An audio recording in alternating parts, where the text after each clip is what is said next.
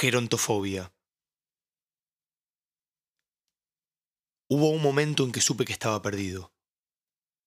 Fue entre medio de alguna de las canciones, después del coral de Bach, creo, mientras limpiaba de mi trombón los restos de agua condensada.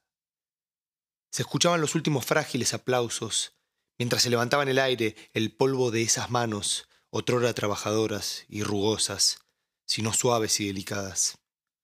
Esas que hoy eran para todos las mismas, sacos guardando piezas en desuso. Mientras respiraba, a mi pesar, ese aire de células muertas, revisé nerviosamente las salidas. Los geriátricos no suelen abusar de salidas, en el sentido amplio de la expresión. El salón principal contaba con una lo suficientemente grande para que pasara un cajón, con rampa para sillas de ruedas, y también había otra salida más pequeña, que salía a un patio interno. Nada más. Ambas estaban, según descubrí, bloqueadas. Venía calculando mis posibles salidas con mucho cuidado, pero al final la cantidad de ancianos reunidos en torno a la orquesta había obligado a una abuela en silla de ruedas a quedarse justo en la puerta principal, tapando mi última posibilidad de escape.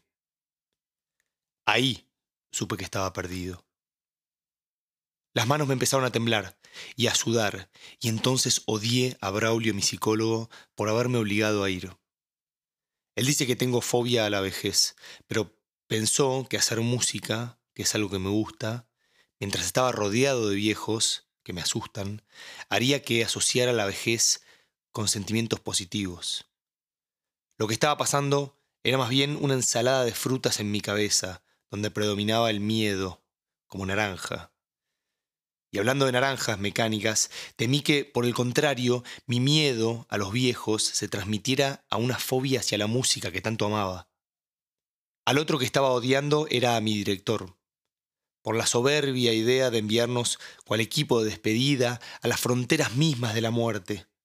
En estos momentos presentaba algún tema de los Beatles, y no sé si los gerontes estaban esperando que tocáramos algún tango o si dicha banda les resultaba demasiado moderna, pero parecieron no inmutarse. Tal vez estaban esperando que tocáramos la marcha fúnebre. Como la obra no tenía arreglo para trombón, tuve que esperar sentado, instrumento en mano, mirando alrededor, mientras el miedo ganaba la batalla en mi cerebro. Estar en la primera fila de la orquesta no ayudaba. Ni siquiera era orquestalmente lógico. Un anciano me miraba, con grises ojos lejanos, como quien mira al pasado. Media sonrisa colgaba de sus labios y acercó su temblorosa mano hacia el trombón, quizás sorprendido por su brillo. Mis músculos se tensaron e intenté alejarme, pero el viejo ya lo había alcanzado y ahora iba a por mi brazo. Pegando un salto, me alejé de su alcance y me puse de pie sintiendo la adrenalina corriendo por mi cuerpo, haciéndome temblar de pies a cabeza. Con el trombón estrujado en una mano, miré desesperado al director, mientras el coro desafinaba unas últimas notas de la canción Beatle. Este me devolvió la mirada extrañado, mientras yo le explicaba por señas que iba al baño, o a suicidarme. No se puede ser muy explícito que digamos cuando se usa el mentón y una mano. De nuevo comenzó ese sonido de huesos chocando contra huesos, y aunque yo intentaba no mirar a los ancianos aplaudiendo en mi camino hacia la bloqueada salida, no podía evitar verlos. Sonrisas como un rictus, manos que intentaban apresarme, dedos manchados por la muerte que me señalaban, andadores y sillas de ruedas que se interponían en mi paso en un intento de derribarme. ¿Y quién sabía qué me harían si caía?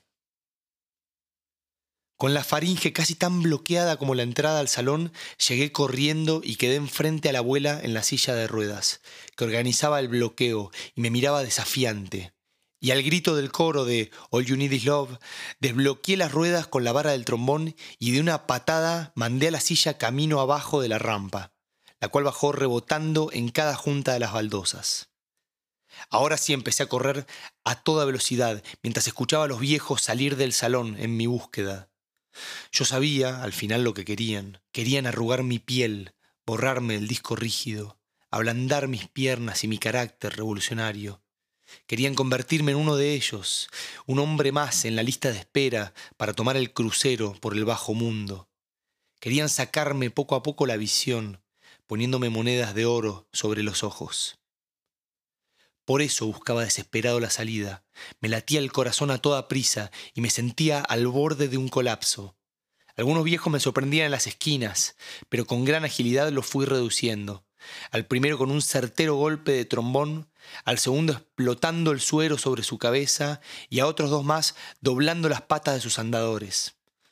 Al fin crucé el último portal y salí a la calle, mientras sentía en el cuello el aliento de mis perseguidores, aliento que chamuscaba el pelo de mi cabeza. Corrí y corrí durante varias cuadras, sin volver la vista atrás, el miedo en mis ojos. Y aunque había escapado esta vez, supe que algún día me atraparían. Serían pacientes, podrían tardar sesenta, setenta años, pero al final me atraparían.